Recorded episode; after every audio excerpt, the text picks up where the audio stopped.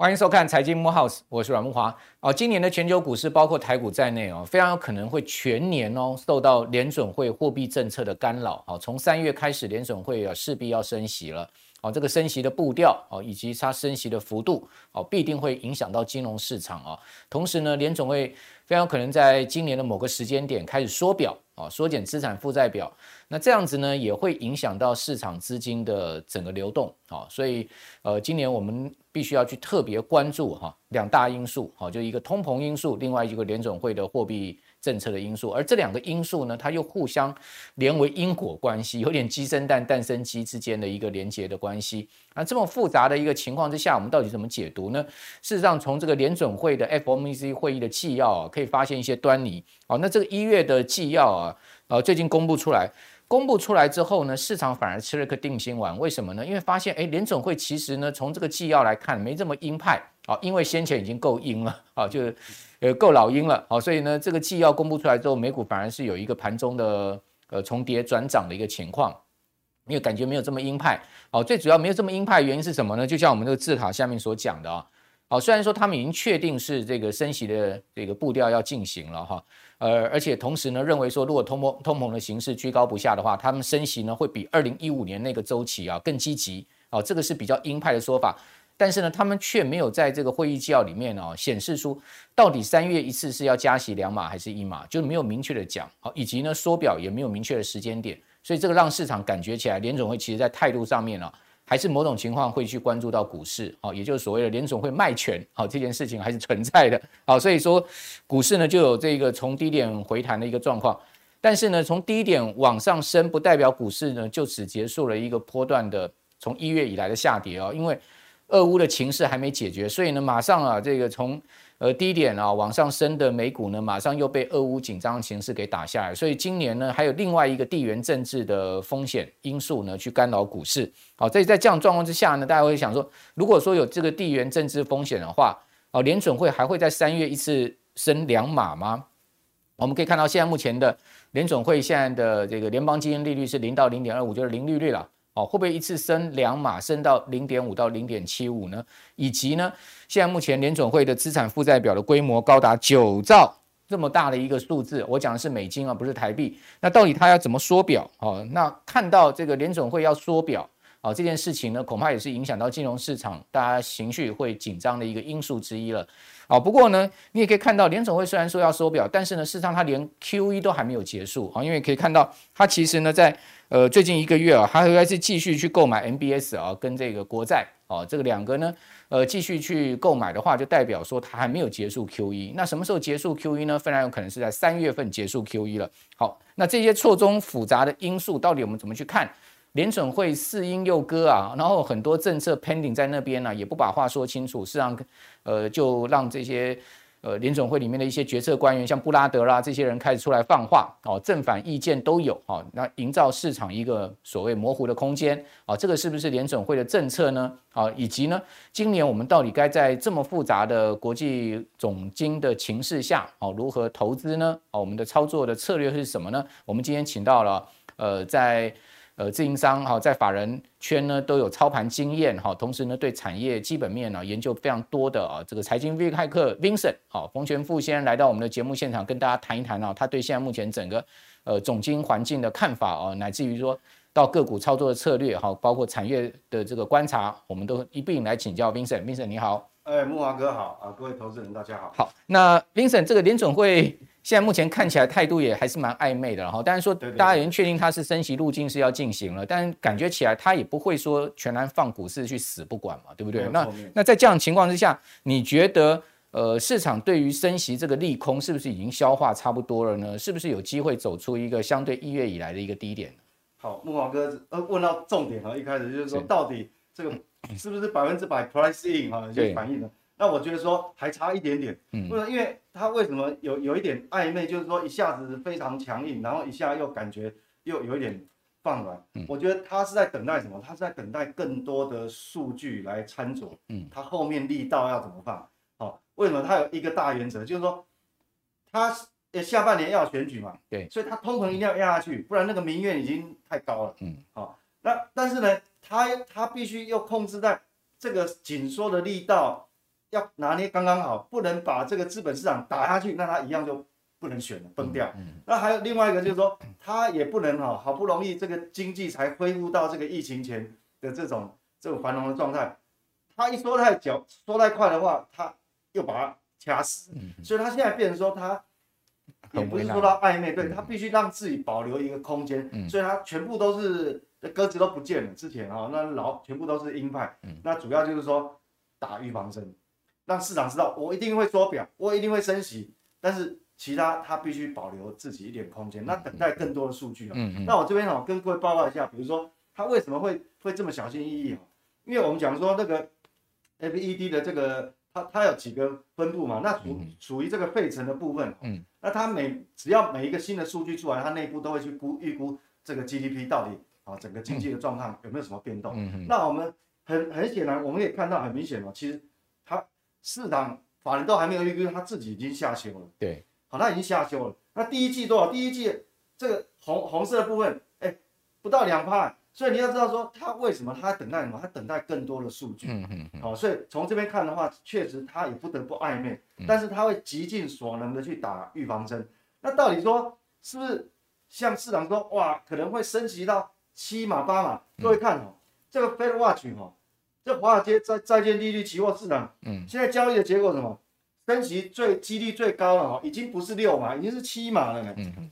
就已经是七码。那八码的这个都跳起来，所以现在原本我们看的那个四码，现在把它掉到最底下去。嗯哼所以可以想见的哈，其实市场上为什么现在的这个资本市场的压力会这么大？那刚刚慕驊哥也问说，那到底市场是不是完全反应了？嗯，那我我跟各位报告一下，现在两年期公债殖利率大约啊，大约是在一点五附近。嗯哼那我们知道，它在无限 QE 呃一年多前无限 QE 的时候，那时候那个官方。联邦利率是贴近零嘛？嗯，那对照现在两年期，因为两年期是短天期，它是比较贴近货币政策的走向。对，那一点五零距离一点五是多少？其实已经六码了哦。嗯，所以意思就是说，其实各位也不要太过于恐慌，事实上市场已经 price in 了。对，等于说它现在虽然交易出来是、嗯、是会七码，但是事实上它已经反映到六码。嗯嗯，所以只要没有新的变数。比如刚刚慕驊哥讲的什么地缘政治啊，或者油价暴涨，或者只要没有这些其他变数，其实哈，理论上现在的这个底部的支撑会越来越强，嗯，会越来越强，因为已经预防针打了快两个月，嗯，那现在我这个是货币层面，所以理论上你也不要太恐慌，但是是不是能够就一哦这个万里无云往上攻还没有哦，还有变数，为什么？那我们要看基本面，对，我们讲说最近哦刚公布的这个美国零售销售，各位看很漂亮。我刚讲了，FED 要等更多，等待更多的数据。那但是市场上全部解读说，哇，创历史新高。各位看那黄色柱状体，很明显就是创历史新高。哦，那个年增率也十二趴。嗯。但是是不是真的很好？我想魔鬼就藏在细节。那到底说你这样的话，美股应该大涨，对对不对？但是为什么没有？这个我们从基刚是货币政策，从基本面的角度，好跟各位报告说，一般的分析人员或者说媒体哈，他没有给你讲很细，因为在我的角度看哦。如果我们去除掉价格因素，其实这个成绩并不好，是不及格。为什么呢？细节是什么？感觉这个创新高嘛。嗯嗯。那这个这个哈，这才也公布没多久，这个 CPI，因为我们讲说哈，整个零售销售哈，我我先放下一张字卡啊。嗯。零售销售里面最大的项目是什么？我们可以看到，最大项目是跟汽车有关。二手车。对，因为你看哦，这个单位是十亿美元。嗯嗯。它是已经呃一呃这个等于是一兆一点二。一千两百亿美元啊，对对对对对，这这个，所以你看哦，这个金额比下面任何个任何一项都大。对，那我们来看这一项哦，它的月增率是多少？是超过五五个百分点，很高嘛，将近六趴。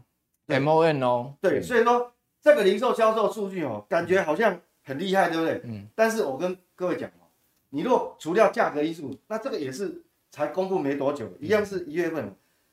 这个新车跟二手车，你看哦，这个。这个 Y O Y 是多少？一个是十二趴，一个四十趴。嗯，所以事实上，我我们简单的讲，因为这个哈，如果有兴趣，当然你们画面上你可以把它截图，嗯，你慢慢一项一项去研究。我觉得这个魔鬼就藏在也，就是说，当你把价格因素去除掉，好，我们讲，你若一辆，哎，每一辆车它价格涨了二十趴，那你卖通同样数量，理论上你的营收应该成长二十八，嗯，但是现在没有，它并没有成长那么多，代表什么？其实你的如果按数量上来讲哦，这个零售销售数据是往下掉。OK，好，那。也就是说，Vincent 意思就是说，其实美国的零售销售最新公布出来的数据看看似亮眼，对，好，但是魔鬼藏在细节里。其他是因为物价涨上来而使得那个绝对数字往上升，并不是说消费力量增加，它不是价格因素。所以这个就是我讲的这个中长期的隐忧。那这个源自于哪里？就是说我我已经讲了蛮久，讲了这大概两个月，就是说我们这个哈薪资年增率啊，各位看这个薪资年增率一直跟不上所有你的 CPI 年增率，所以。它如果这个剪刀差一剪，各位看很明显看到这个黄色的柱状体，对，它是负的，没错，而且负多久？已经负八个月。嗯，那以历史记录，我们讲在追踪这个东西哈，历史记录这个在二零一一年曾经出现过。嗯，那通常过去哈，你这个哈刚开始你如果是追不上通膨的话哈，那可能呃如果三个月四个月没关系，但是你如果超过半年，嗯，开始就有副作用。所以二零一一年也是这样。那到去年十二月的时候已经。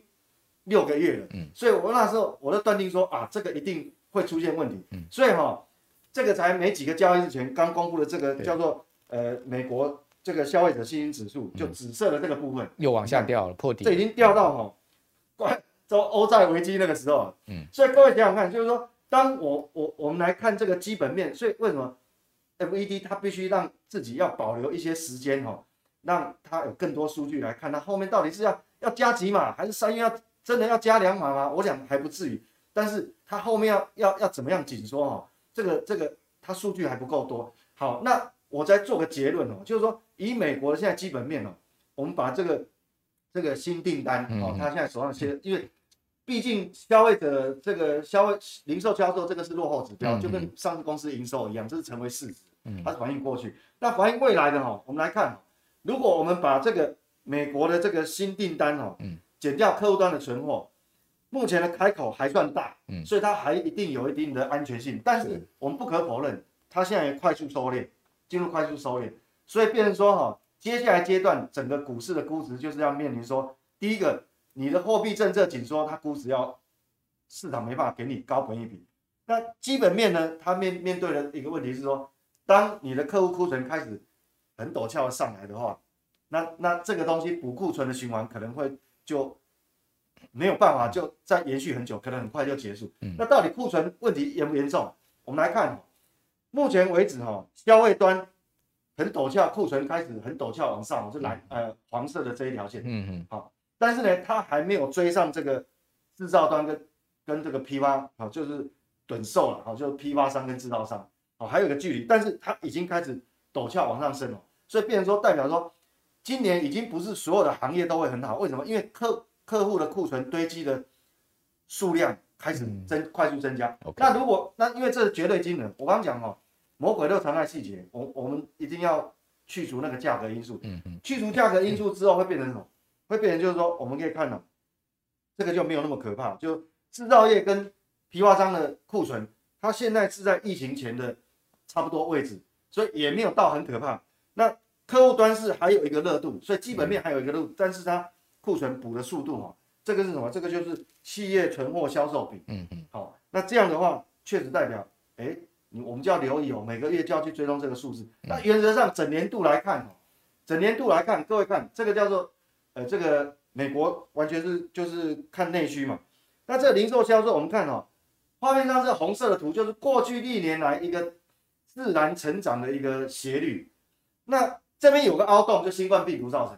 那后来因为解封又爆所谓的爆发呃报复性消费，嗯，连续三个季度哈有点 over，、嗯、所以变成现在储蓄率很低，大概创了这个这个二二零一八年年末很低，因为它过度消费，所以你这个超过这个红色线斜率的部分，把这个凹洞要补掉的话，后面可能哈，我们讲说呃第一季整体这一根就是一季哦，第一季跟第二季的零售销售大概就。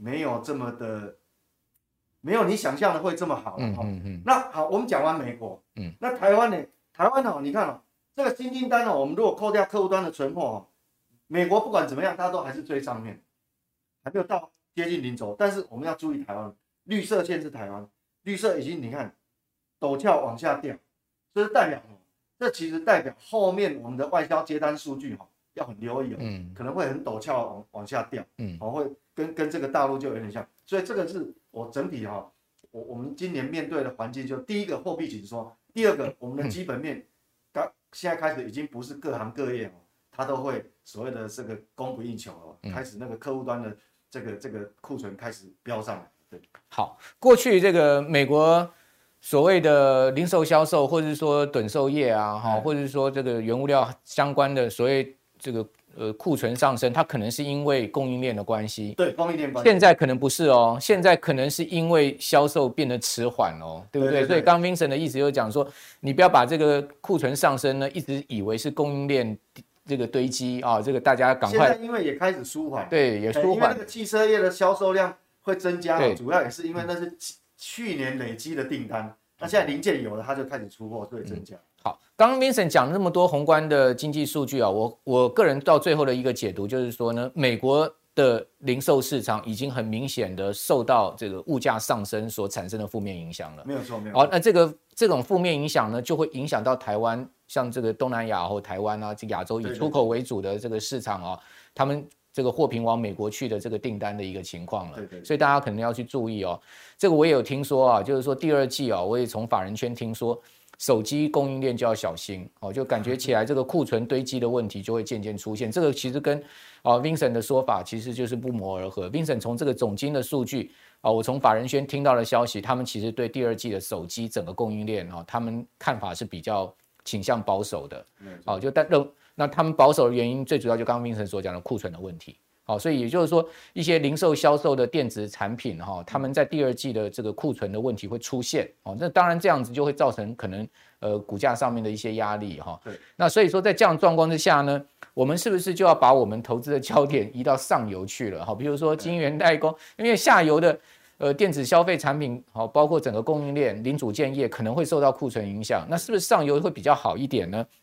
啊，最近大家都在问说，台积电为什么最近这么动作这么大？好，除了就是说台积电史上第一次说要买回库藏股，但是它这个库藏股并不是因为股价低了哈，它这个库藏股我觉得它主要是针对股东权益的部分，因为它有这个呃发给员工大概一千多张，一千三百多张限制型的这个这个股票了，对，发给员工的啦。对，那它这个当然就是。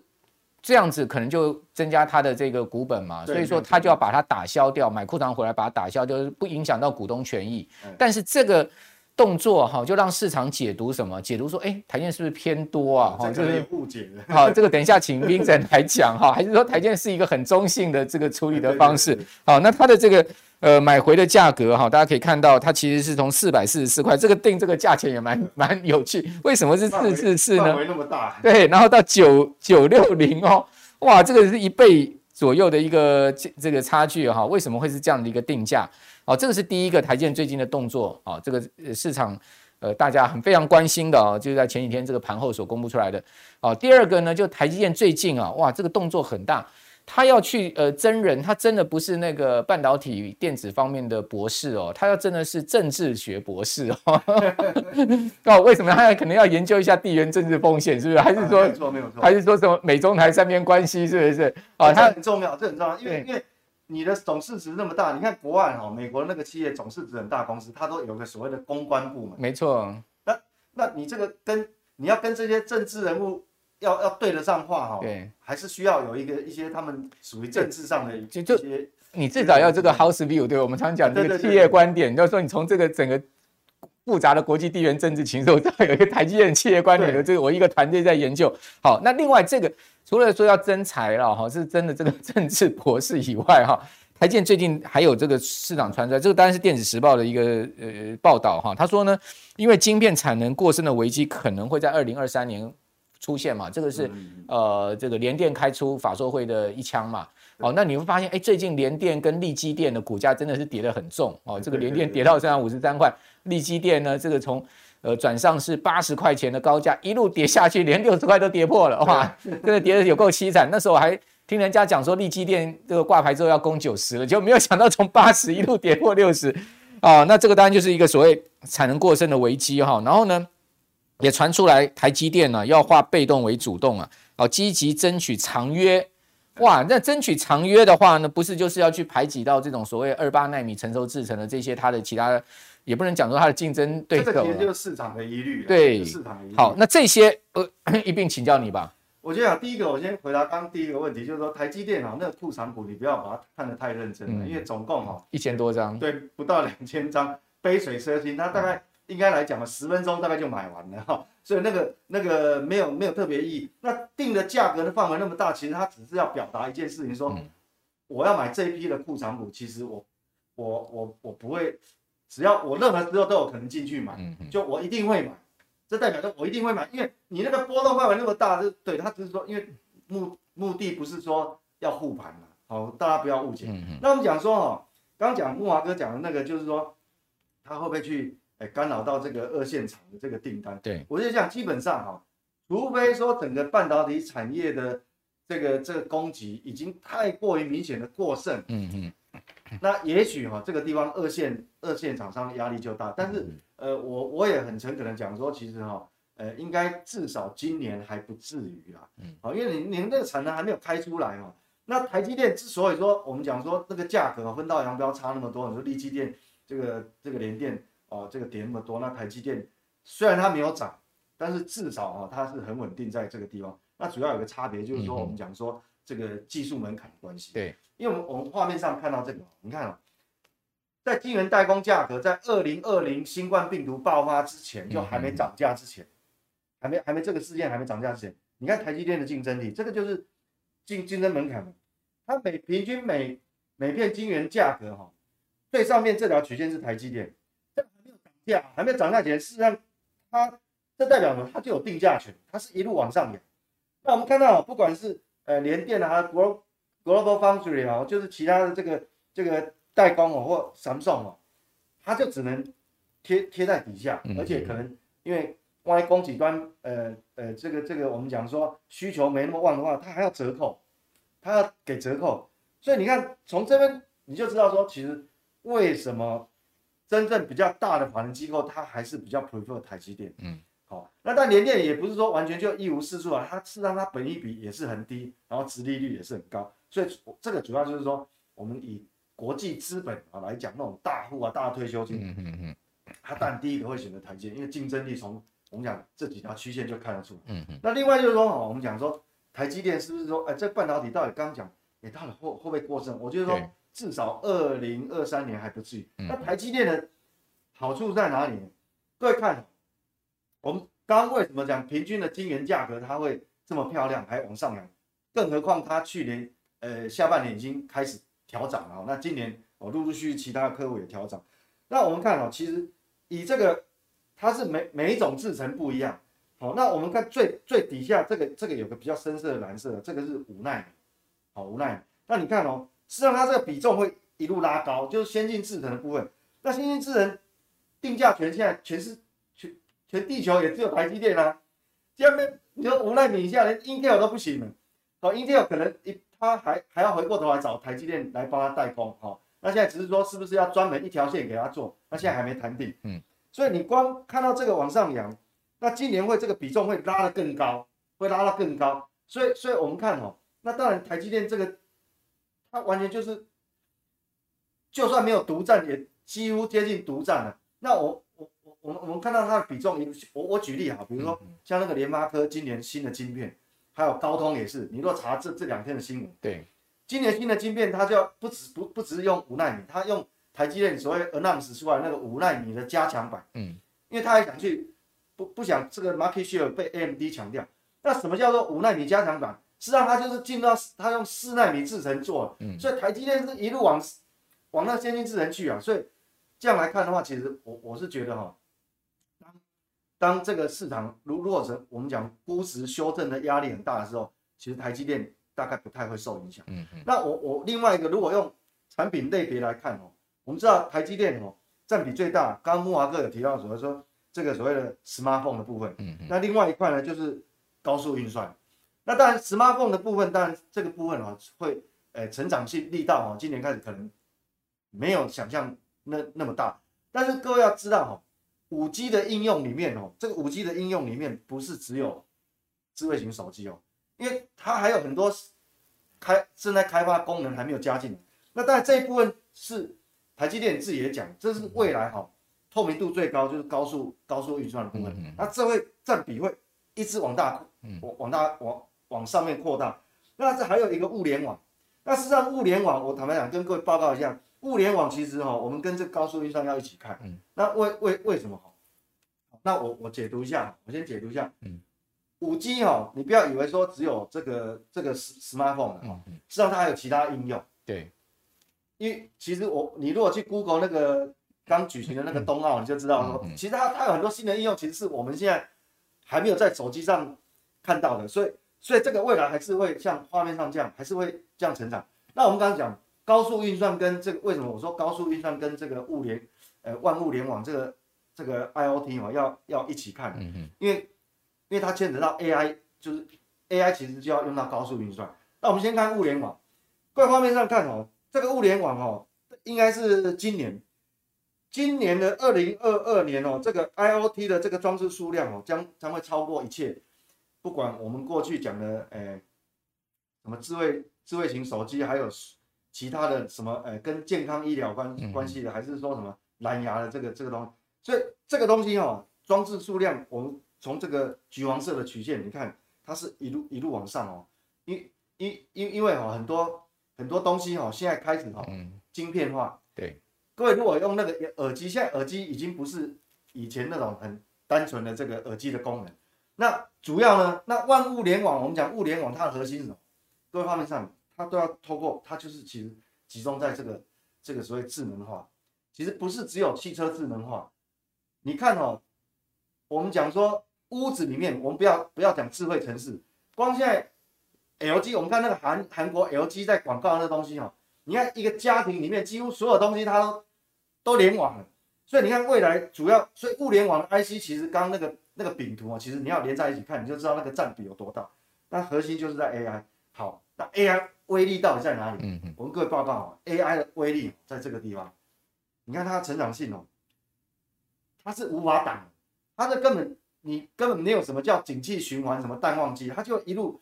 一路上去，这个这个 AI 的大概功能哦，大概呃结合这个物联网之后，它的成长应该哈这个趋势大概超过五年了，超过五年。所以你看呢，NVIDIA 为什么它本益比这么高了？嗯，它它总市值可以涨到这么大，所以其实哈，其实它的跟高速它的高速运算其实跟 AI 是有有关系的。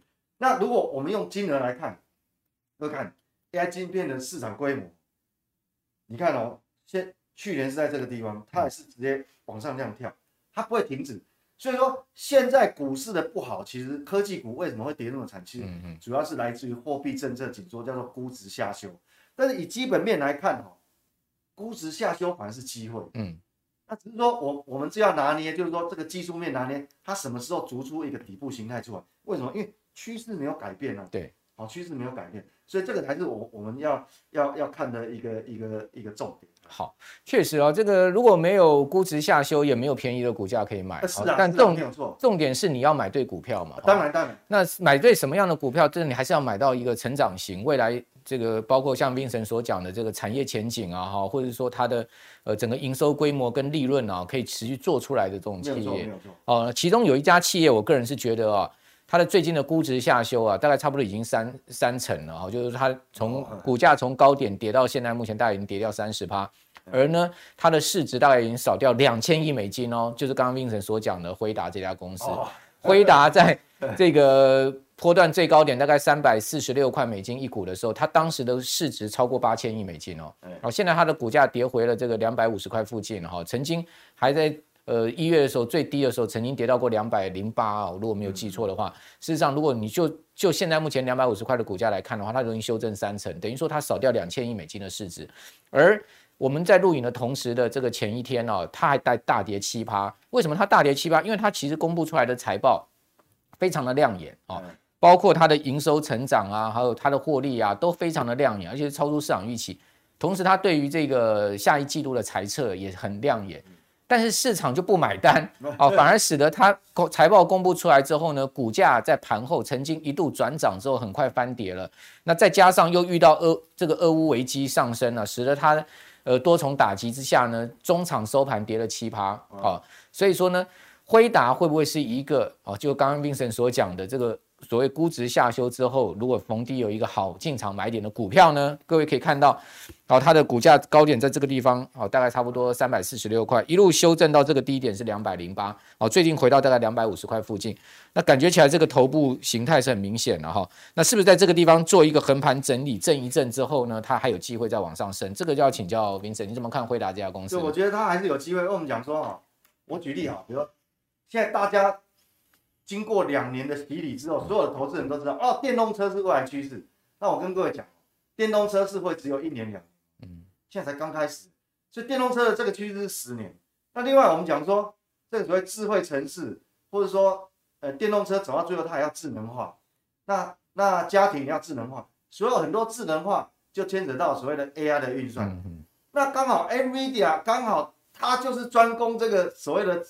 智能运算，对，好，那我们讲说，回过来台湾的硬体，台湾硬体到底能？那台湾硬体今年的很多 server 是要 upgrade，嗯，那 upgrade 的话，里面有所谓的高速运算，高速运算不管我讲，不管你是要，诶、欸、拿来打电玩用啊，就是像元宇宙这样子，对，哦，所谓的元宇宙，或是纯粹所谓的云端，啊，这些大的企业端的这个高速运算也好，嗯嗯，其实你用的不管是 CPU、GPU，我跟你讲，全世界刚好那个。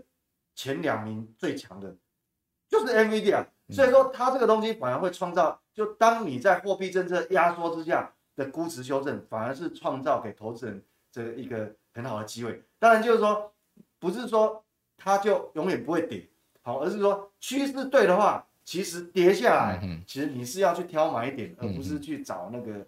那个所谓的停停损啊，但这部位的控制还是要要现金的控制，对，持股比重的控制，对。那如果说拉回台湾，那当然如果呃可能不是交易美股，我觉得其实美股是这样，因为我们刚刚也有提到说这个台积电哦，实际上有很很大的成长，实际上他把呃他自己把说回讲，他未来两三年的成长重心可能不是在智慧手机那一块，是在所谓的这个高速运算。嗯嗯高速运算啊，其实你就想。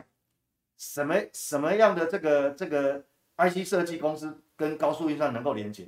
就普瑞嘛，嗯，还有什么微风电子嘛，就这这这标的这抓就抓出来，这不是这是口袋名单了哈。那另外有利的切入点，那还要配合技术面跟筹码面。我是想说，你怎么建立口袋名单？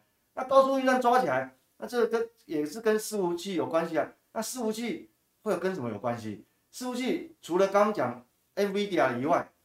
那 local，我们第一个反射动作，伺服器一定有有有一家，比如我讲金像店，金像店就专门做那个高阶伺服器的这个 PCB，嗯，所以这个就意思就是说，你口袋名单先把它建立起来，盘一定会有利空嘛，我也不知道乌克兰什么时候打，但是你你这个趋势是往上的时候，假设这个利空一来，把它往下一打，我看那可能刚刚好，那就那其实就是市场的机会，嗯，所以我觉得说今年呢，也不是每个族群都会涨，因为我刚刚讲哦。我们讲说，以这个这个呃整个总经的环境来看哦，已经不是每个产业通通有奖，因为有些有长短料，那长料部分有些库存太多，今年是要去库存，那股价可能就不会表现。但是有一部分它还是属于很热，需求端还是非常旺的。